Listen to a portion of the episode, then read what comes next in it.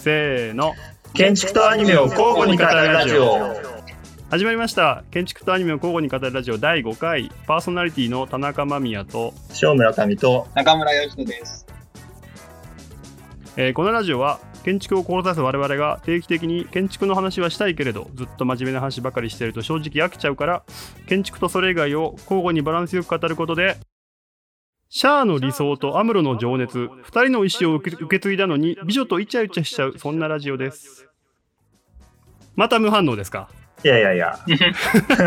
このラジオではどこのノアさんかなと思って。このラジオでは建築の話をしたらその分好きなアニメとギギの可愛さの話をしなければなりません。好きだね。なぜなら私たちそこそこの建築構造デザイナーでありそこそこのガンダムガンダムオタクだからですいいですね。はいはい。建築とそれ以外を相対的に語ることで新しい費用性を発見したり、えー建築アニメ双方に理解を深めようという真面目な試みですよ。はい。ポッドキャスト版第5回です。はい。お願いし本ます。日リモート収録です。はい。ちょっとですねあの音声等がいつもと違うと思いますが、まあ、編集で何とかします。はい。はい。そしてなんとこのラジオですね。通算再生回数が200回を突破しましてありがとうございます。ありがとうございますまさかね。なんかびっくりですね。200回。って何？って話誰が言ってるんですか？え多いのか。そう。うん。多いのか少ないかも分かんないもんね、うん。まあ想像より多いなっていう。そうだね。うん。20人ぐらいだけだと思ってたもんね聞いてるそうだね。まあ4、4回撮って、えっ、と、総視聴者数が50ぐらいで、で、再生回数が200みたいな感じなんですよね。そうそうそう、うんまあ1回目がやっぱ多いんだけどね一番ねうん。で、まあ、明らかになんかバランス良すぎだろ、この数字と思ってて。いやそうなのよ、うん。なんかね不うん。思議だよね、うん。なんかアンカーの集計を疑ってる、最近。いや俺もねそう、うんうん。だってあれだよだってドイツデンマークとかあったからねああ、あ嘘だろって思うまあ、まあ適当だよねまあまあまあ。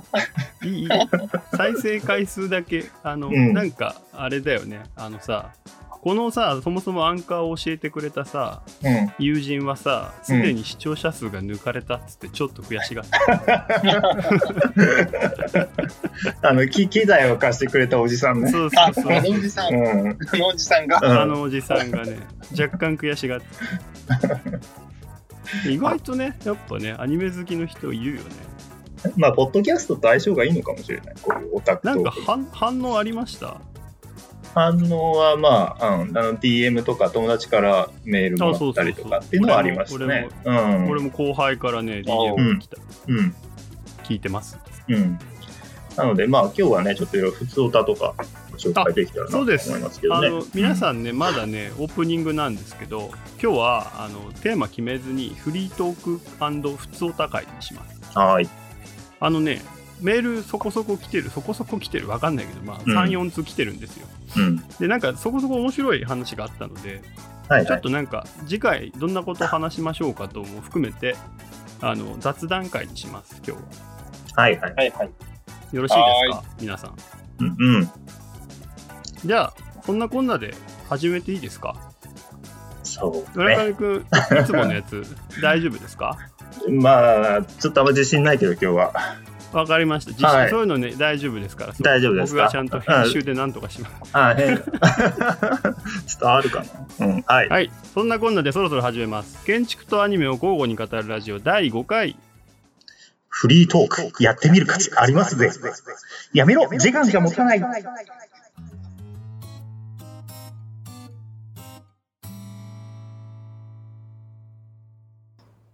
今日はガンダム縛りなんですうね。ん、そうだね。フリートークだからね、ちょっと。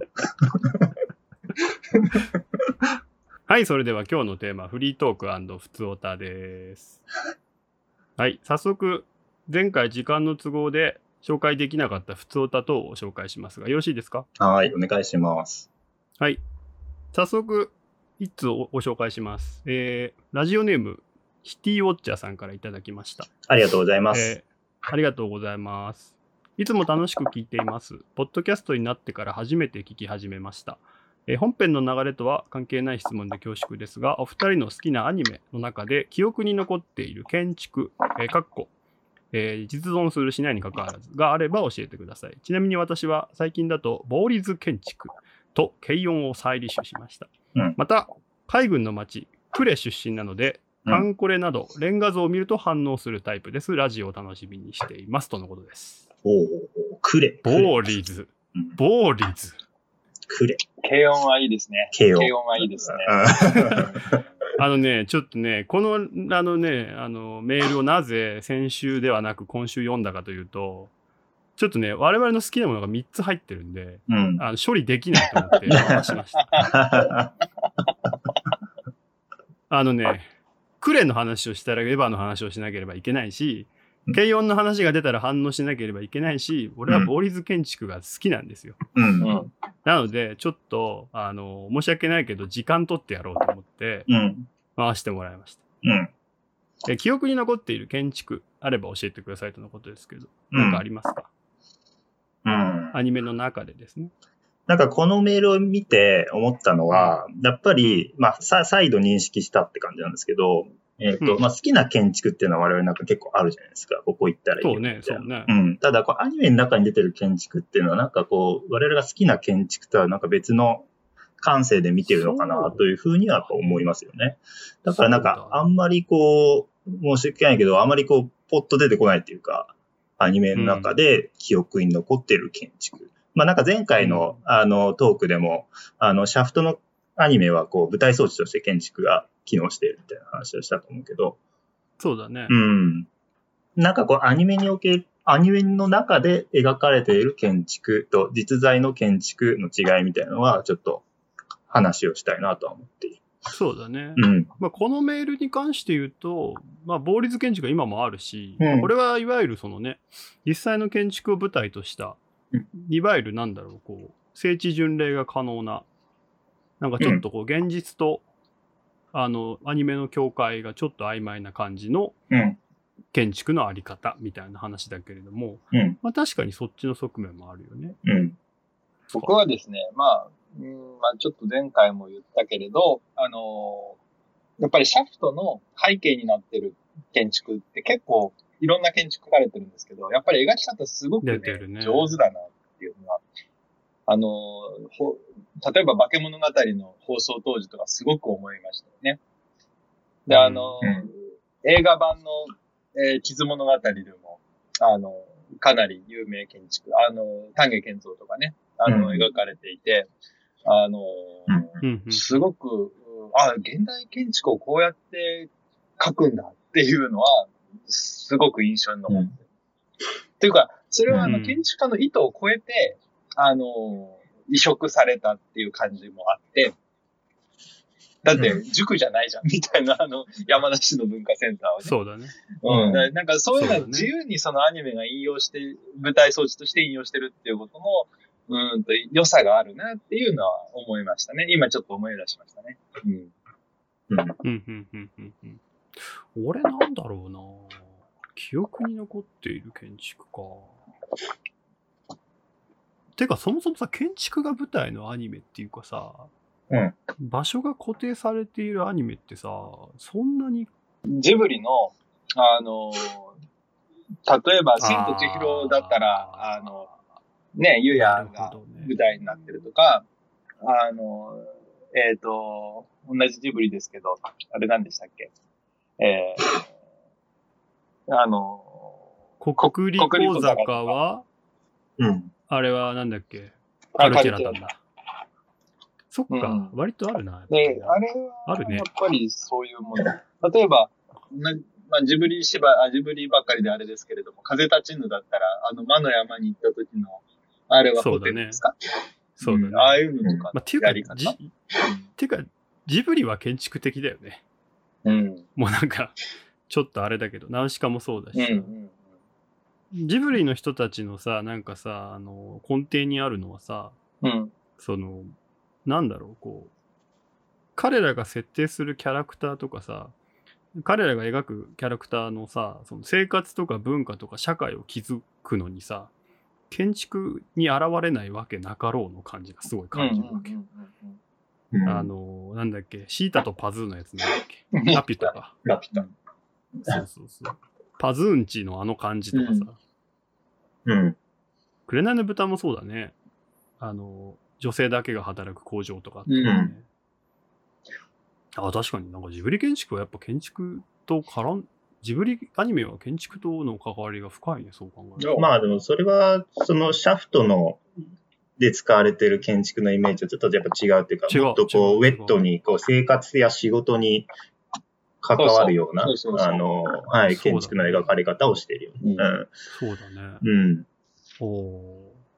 確かに。紅の豚で言ったらもう、あの、ポルコが、あの、根城にしている、あの島の地形なんていうのはもう、し自然なんでしょうけれども、ほぼほぼ建築、建築的な、ね。舞台装置ですよね。そうだね。そうだね。あと自然とか、ランドスケープ。うん。なんか、建築単体ではなくて、建築、その、まあ、特殊な建築みたいなのが描かれたりはするんだけれども、その周辺の環境、もしくは都市みたいな規模で、えっ、と、見た方がなんか面白いのかなと思ってる、最近。なるほど。うん。まあ、聖地巡礼の中でみ、もう、やっぱりこう、なんだ、あのー思い出せない。ガルパンの、えっと、あの街、なんだっけ。えーっと、茨城、茨城、はい大笑いとかさ。うん。うん。まあ、あの、ラブライブサンシャインの沼津とかね。うん。そうね。うん。あでうんん少し違ったアニメの楽しみ方としての何かだよね。うん。えー、なんだろう。ね、でも好きなものってある？なんか思い出すものはあるけどさ、うん。これ良かったなっていうの、俺あれかな？あ、でも、あー難しいな。建築、建築じゃないな。そうガルガンティアとか好きだったけど。ああ、もうガルカンティア好きだね。うん。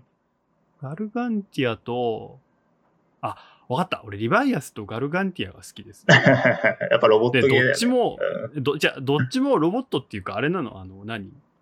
えっと、物語の、うん。えーっと、なんだろう、ストーリーを支えるための何かみたいのが、やっぱり好きかも。うん。リバイアスはさ、あの、うん。閉じ込められたさ、うん。宇宙船が実は戦艦だったっていううさ、ん。で、戦艦だったがゆえに追われて、みんな子供たちがこうどんどん追い込まれていくあの感じとさ、うん。ガルガンティアは全部海に沈んじゃってさ、うん。みんなでその船団を寄り添いながら街を作ってるってういうさ、ん。なんかそのあのストーリーと建築空間がやっぱこう関連しているのがやっぱり印象に残ってるし、うん。好きだなとは思う。なんか。うん。なんか物語と関係ないとこに街が存在してて、そこでなんかキャラクターたちが動いてるっていうよりかは、えっと、空間と人の動きみたいなのが密接に絡んでる方が印象に残ってるなだからやっぱなんか、つい動かしちゃうっていうか、なんか動いちゃうのよ。そう、動く、動く建築好きなの、ずっと。うんまあ今の話を、まあ僕も同じようなアニメだを例に出そうとすると、まああの、うんリンネのラグランジュとか好きで。出た。うん。島だっけあれ？あれはさ、でもさ、やっぱ基地、基地だっじけなんだっけ？え？えーっと、鴨川だね。鴨川？あれ、あの、うん。あの、房総半島の、あ、あそうだよね鴨川だよね。うん。そこは舞台になってる。島が基地、半島がなんだっけ？あの、そう、基地なんだドックになってて、そこから宇宙に、そうだよね。宇宙に行くんですけど、まあ実は僕だ結構、まあ5、6年ぐらい前かな、なんか友達と、なんか、お兄オタ3人と、うん。えドライブ旅行したことがあって、鴨川に。うん。で、やっぱりこうすごいね、こう地形的なコンテクストが、こう、まあ三方山に囲まれて一面浜みたいな、まあうん。風景なわけじゃん。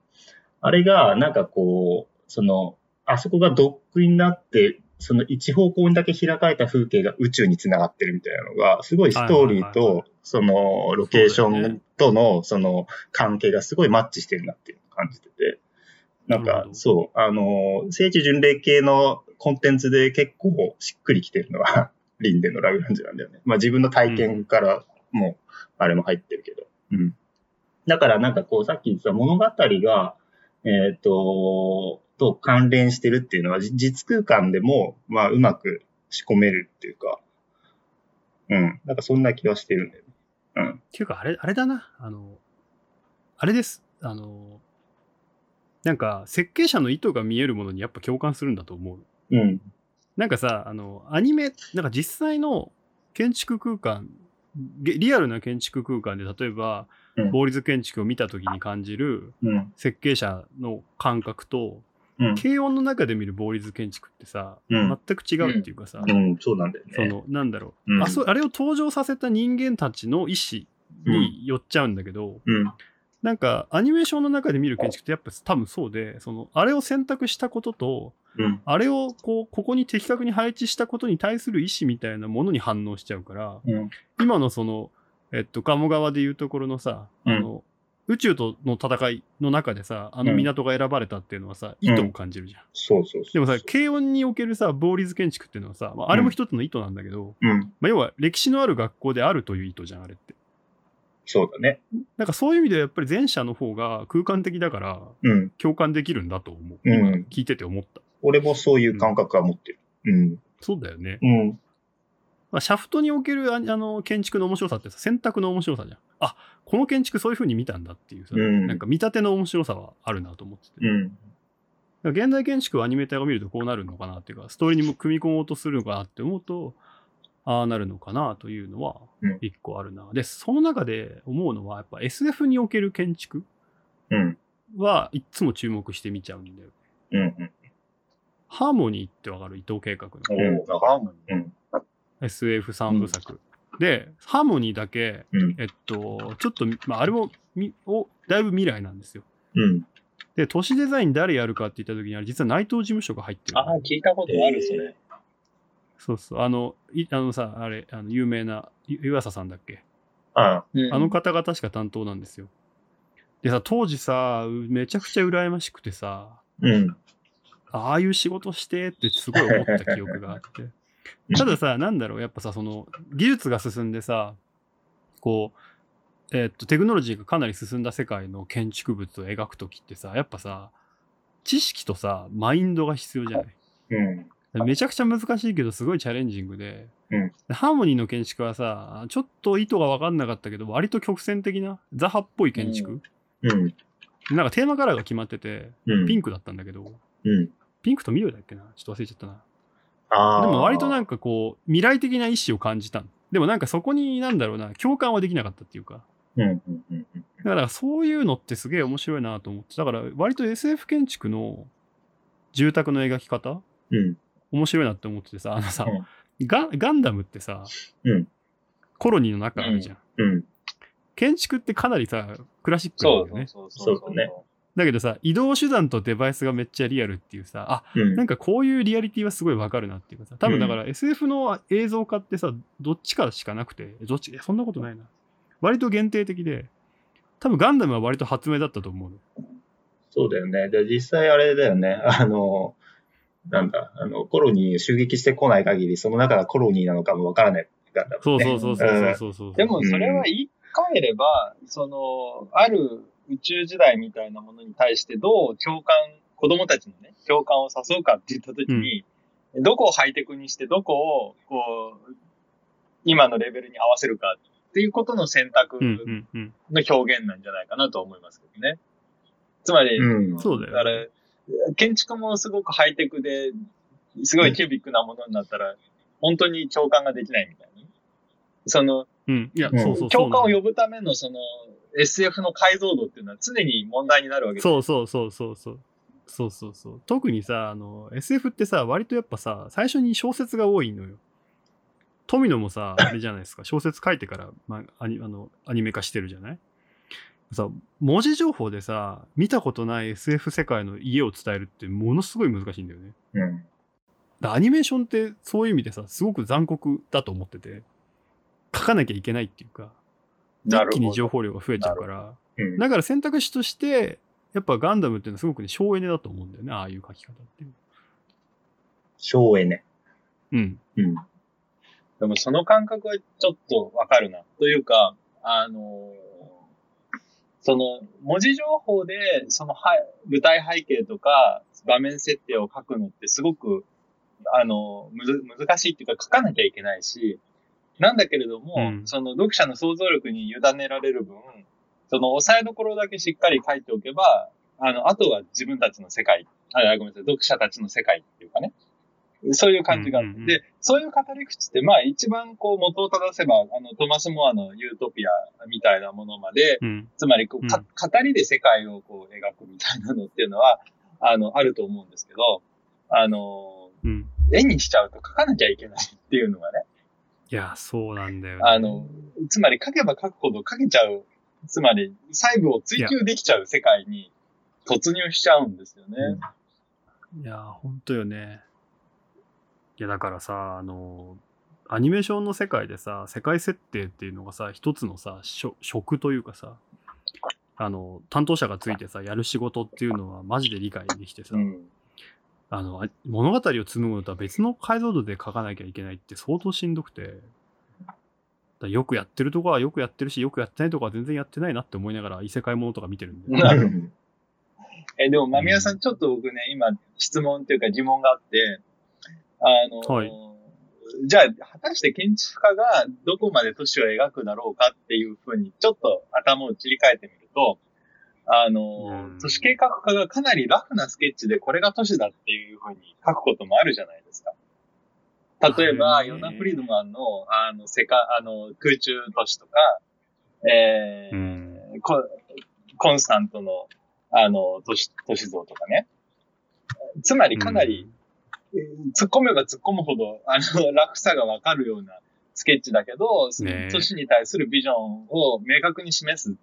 で、それも一つの、あの、建築家としての、なんていうのかな、あの、一つの仕事わかります。で、彼らわは、あの、本当はもっと細かく考えられたかもしれないけど、でも、あえてあの解像度で出しているのか、どうなのかうん。っていうのが、あの、いや、ちょっとね、やっぱりあの、最近、黒川師匠とかのことを調べ、たまたま調べてたんですけれども、あの、特にあの、チーム10以降のね、あの、あの、モダあの、モダニズムのこの建築家の動向みたいなのをちょっと読んだんですけど、なんかやっぱりすごくラフだけれども、すごくエネルギッシュな都市をこう語ったりする時代がやっぱりあるわけですよね、あの時。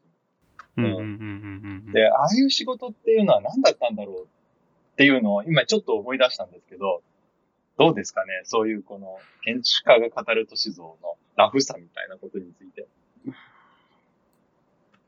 じ持論を話していいですか？まずやっぱり圧倒的に、え都市はもう人間の手で考えられる情報量じゃないと思ってるから、あの、なんだろう、建築家、例えば黒川紀章にしたって、えっと、一人じゃないじゃないですか。複数のスタッフがいるわけじゃないですか。うんで、その中で黒川紀章が示す、っていうか、まあ、黒川紀章事務所が示すっていうのは、やっぱり後ろにこう、無数の人間たちがいる中で、こう指揮系統として何か一つ絵を描くっていう話なのかなとも思っていて、で実はこの間、あの、プロポーザルでね、自分の仕事なんだけど、あの、えっと、街づくりの、うん。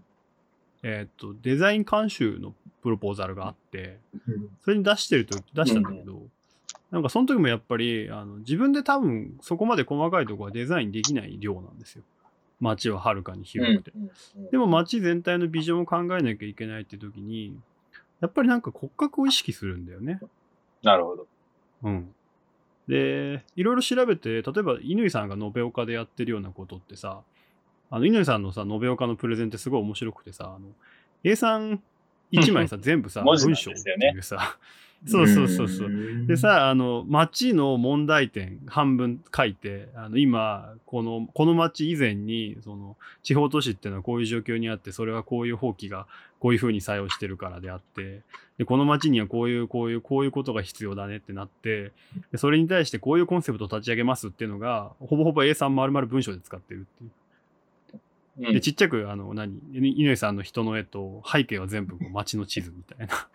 でそこでやっぱ乾さんがやってることって、その、100年後に次世代にみ受け継がれる街の骨格を作らないといけませんよと、我々は。いや、本当にそうだ。だから、なんかちっちゃい、そう、デザインの提案をするんじゃなくて、そのなんか、なんだろう、こう、つながり続ける大きなビジョンみたいなものをどう提示するかっていう話にシフトしてて、あ、これはなんかやっぱり明確に現代建築のスタンスを一旦を表してるなと思って、すごいね、やっぱ面白いなって思って聞いてて。うんで、なんか、うんその塩梅な感じはしてて、黒川紀章が確かに大きく絵を描くけれど、なんか本人も多分そんなにあれがまあそのまま実現するとは思ってなくて、ただなんかそこに明確に意思として現れてくるビジョンみたいなものにみんなが共有して反応してくれることが、結果、なんかみんな周りにいる多くの人たちを巻き込んで街づくりが行われるのではないかなっていうのをちょっと最近感じてます。なるほど。ちょっと長くなっちゃった。ごめんね。そうですよね。あの、乾さんの骨格っていうのは、あの、黒川さんの骨格っていうのとはちょっと違いそうな気もするけど、そう、そう、そうう、んちょっと違う、ちょっと違う。うんすごくその、あの、なんて言うんだろう、乾さんって一方で小さな風景からの学びみたいな風な発言もしているので、うんうん。あの、うんうんうんそういうもの、ボトムアップ的な骨格っていうのはすごくわかりますけどね。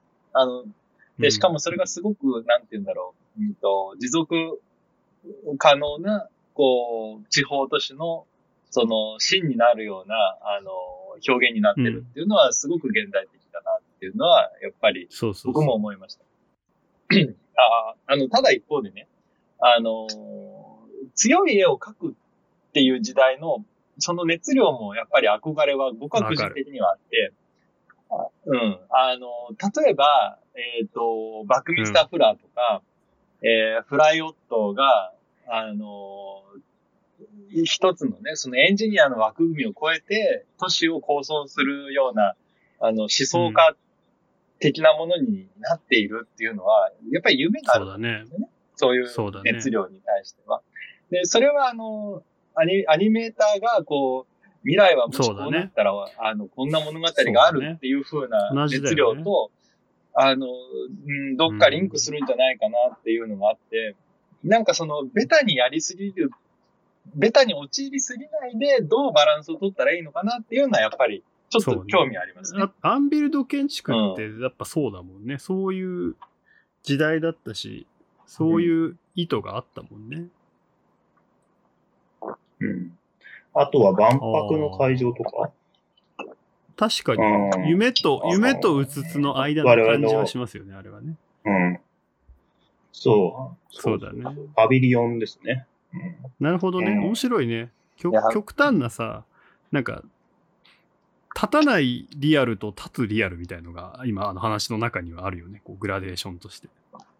立たないからこそうん示せるリアリティと、立つからこそ示さなきゃいけないリアリティみたいなものが極端にあって、アニメーションは多分一番先端にあって、で、建築家もそれに近いことを多分やっていて、それこそさ、アーキグラムとかさ、立つわけはないけれども、そこで何か物語、うんそうです空間を語るし。で、一方で乾さんみたいなさ、その、作ることを前提にやらなきゃいけない時の、その理想の形みたいなものをどう示すかっていう中に、なんか常にあるなと思って、なんか図らずも最初の話と繋がったなと思ってちょっと聞いてたんだけど。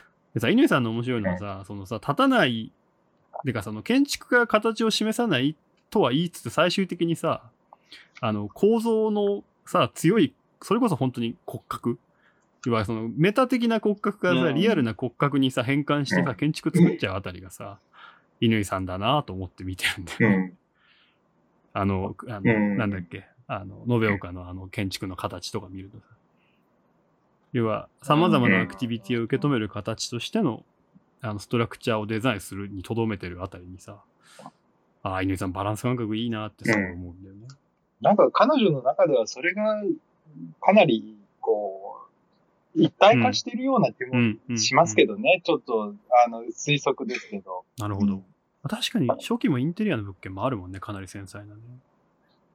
それら二つをこう横断しながらっていうか、そのその両方の才能を持ってる人なんでしょうね、きっとね。うんなるほどね。うん。なんか前回の回で、間宮くんがじゅ最近の住宅特集に対してコメントしたのを思い出したんですけど、あの、まあなんか、あの、ローコストで、その、素朴に住宅を建てるか、もしくは、その、お金持ちの切断を見つけて豪華に建てるかの二極になってるみたいな話だよね。うん。乾さんは、やっぱり、すごいそういう現代のその窮屈な文脈の中でのバランス感覚がいいよね。いいねどっちもできる。うんどっちもできるというか、逆、うん、でも、なんかこう、あまりこう、その、なんだろう、装飾的になりすぎもせず。に、うん、素朴に立てるとかは立てるし、やっぱり、スケールの問題があるんだと思う、そこは。建築がやっぱり規模が大きくなってくると、どうしてもこう、うん。要素を削ぎ落としていくとか、どうまとめ、組織としてどう建築の骨格をまとめ,、うん。まとめていくかって方向にシフトしていくとか。っていうのは、まあ、なんか、キャリ、キャリア的な部分で、徐々にこう、ステップアップしていく中で身につけていったのかな、という感じはしている。うん、うん。だからそ、そうだねそれイデオロギーではなくて、ななんか、そう、あの、徐々に身につけていった感覚だからこそ、うんバランス感覚がいいのかなと。なんかさ、うん。ちょっと前の話のさ、うん話しててさ、てか、あの、ラジオをさ、うん俺たち、自分たちのラジオ割と聞いてるじゃないですか。そう、なんかさ、さ、あの話聞いてて思ったのはさ、うーん、構造と骨格と構成って全然違うものじゃない？俺さ、口癖でよく骨格って言っちゃうんだけどさ、その概念的な骨格とさ、うんね。本当の骨格とさ、混ざってる時があやっぱあって、ああ、それちゃんと説明しなきゃダメだなと思ってて。なんか、いわゆる建築のさ、うん。その、木造住宅で考えた時の軸組在来工法の構造体と、えっと、それがそもそも持ってる、えっと、その構造的な限界とか物理的な限界とか、日本的な間取りにおける構成と、それ以上にある、うんえっと、うんその間というか、うんその淡いにある、えー建築としての骨格ってちょっとした意味が違うっていうかさ、それをなんかうまく説明うん。しようと思ってたんだけど、なんか難しいね。ちょっとね。で、なんか、うん。なんか今ここで言ってる骨格っていうのはさ、えっと、もう少し、なんだろう、メタ的な概念の話でさ、そうそうそうそうそう。意味、意味論的で。空間構成までもいかない何かそういうものが、を割とこう建築家っていうのを意識して作ってて、で、この間のあの西澤さんの話にもつながるんだけど、えっと、空間の形でもなく、構造の形式でもなく、えっと、空間構成とも少し違う、何かこう、えっと、ダイアグラムとして描かれるような、なんか建築空間の元になるような大きな幾何学みたいなものが今俺骨格って呼んじゃってる気がしていて。で、で、西田さんはそれを作るのがめちゃくちゃうまいよねっていう話をししてたのよ。なんかそういう意味で、うん、乾さんっていうのはそのバランス感覚がいいっていう話。ここはなんかうん一応しとこうと思った。今ごめんなさいね、ちょっと戻っちゃったんだけど話が。うん。今ちょっと、うん。今の話聞いてて、面白い。あのい今のね、うん三つの言葉を、うん。あの、その三つを一致させることを夢見る建築家もやっぱりいるわけですよね。うん。例えば、磯崎新の群馬なんていうのは、あの、まさにその一致の表現なんじゃないのっていうのは思うほどわけですよ。で、それはやっぱり70年代のあの時期に、こう、えー、なんていうのかな、こう、建築がどんな方向に行ったらいいのかなっていうふうな、こう、まあ言葉のレベルにしても実務のレベルにしてもあった時に、あの、切り込んだのがやっぱり群馬だと僕は思ってるんだけれども、えっ、と、そうした時に、その骨格とか構成とか、えー構造というものが、ある一つのこう、こうん。う一致を見て、で、それが、えー僕の解釈では、磯崎さんの中では、その、社会的な文脈からその建築を守るっていう表現。うん。あの、つまり芸術、うん。芸術としてうん、これちょっとあんまりね、あの、誤読が発生しそうな感じがするんですけど、言ってよければ、そのうん。芸術としての建築を作るためには、その3つを一致させなきゃいけないっていうのが、やっぱり群馬だったんじゃないのかなって思うんですよね。うんでうん、で、ただその一致っていうのは、ある特殊な条件とか、もしくはこう社会に対する、ある、ある意味での批評っていうふうに、えーするときにはちゃんと機能したんだけど、機能した時代があったんだけれども、えーそこから40年とか50年経ってる今になっては、それをもう一度ほどいていって、こう社会の中に編み込むようなやり方で、えーこ別の一致のさせ方を見つけなきゃいけないっていうのがインディさんなんじゃないのっていうのは、あの、思うんですね。だから、最初は形を見せない。つまり、あの、乾さんの師匠の師匠である磯田キャラだっていうのは、形を最初にやって、それをこう、周辺環境に合わせて展開していくことの純粋性みたいなことだったわけですけれども、乾さんは逆に最初は形は見せないで、えー周辺の読み込みの中で出てきた形式を純粋化するっていう方向で、延岡を作るみたいな。うんあの、こう、ベクトルがちょっとね、違うっていうそうだね。うん。そういうふうに解釈すると、その、今の間宮さんの3つの言葉っていうのの、あの、建築的な位置づけっていうのの変遷みたいななるほど。あるねなる。ほど、なるほど。ねうん。面白いね。うんあのー、普通お宝だいぶ遠いところまで来ちゃう。いい時間になってる。だいぶいい、いいいや、そうなんいい時間になってきちゃったあと二通ある気がしますね。終わっちゃったうん いや。いやでもあの30ね、分このね、普通歌を紹介するときにこうなるだろうなって思ってたんです。うんうん。いや、そうだいぶこう、広がりのある内容でしたね、この普通歌は。とてもいいお便り。あ、でも本当、ボーイズ建築の話もしたかったんだけどなちょっとこれはもう個人的に好きだっていうだけなの、僕ね、あの、ボーリズ巡り趣味なんですよ、実は。ちょっと、あの、機会があれば、い。いつか。うん。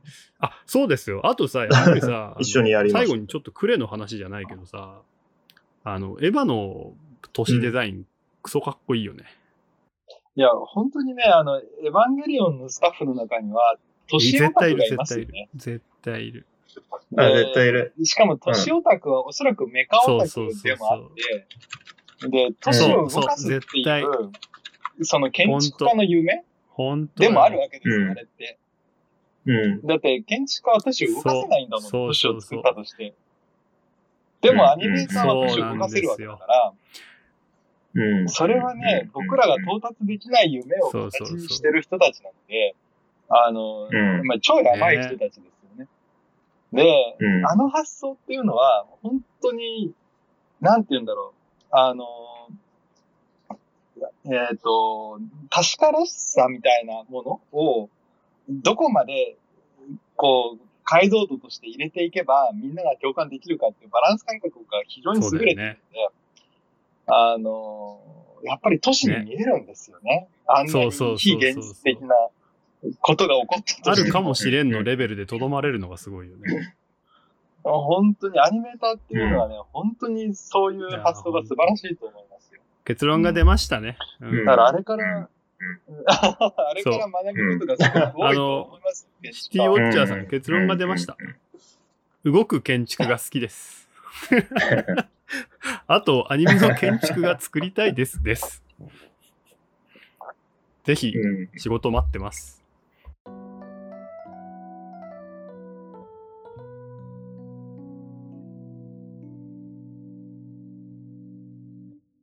さて、そろそろラジオも終わりの時間ですが、今日の建築とアニメのバランスはどうだったでしょうか？うん、今日はバランス良かったんじゃないですか、かなり、かなりいいバランスでしょう、うまくいった気がしますごく。ラジオはポッドキャストにて不定期の配信を予定しております。配信のお知らせはツイッターにて行いますので気長にお待ちください。そして、このラジオではリスナーさんが語ってほしい建築アニメも募集しております。今日みたいにあ面白いやつはちょっと貯めて語りますが、ぜひぜひ送ってください。語ってほしい作品とその理由を書いて、その中のツイッターの DM またはこのアドレスにメールを送ってください。えー、ツイッターのアドレス先に言います。えー、アットマーク、マミヤ、田中、えー、mamyyatanaka メールアドレスは、えー、アーキ .anime.radio.gmail.com です。建築アニメラジオ .com です。皆さん、はーい。お願いします。お便りお待ちしてます。じゃあ、一旦締めましょう。はいよはい。ろしいですか？ははいい、それまでで、それでは、ここまでのお相手は田中間宮と、小村上と、中村義人でした。バイバイ。バイバーイ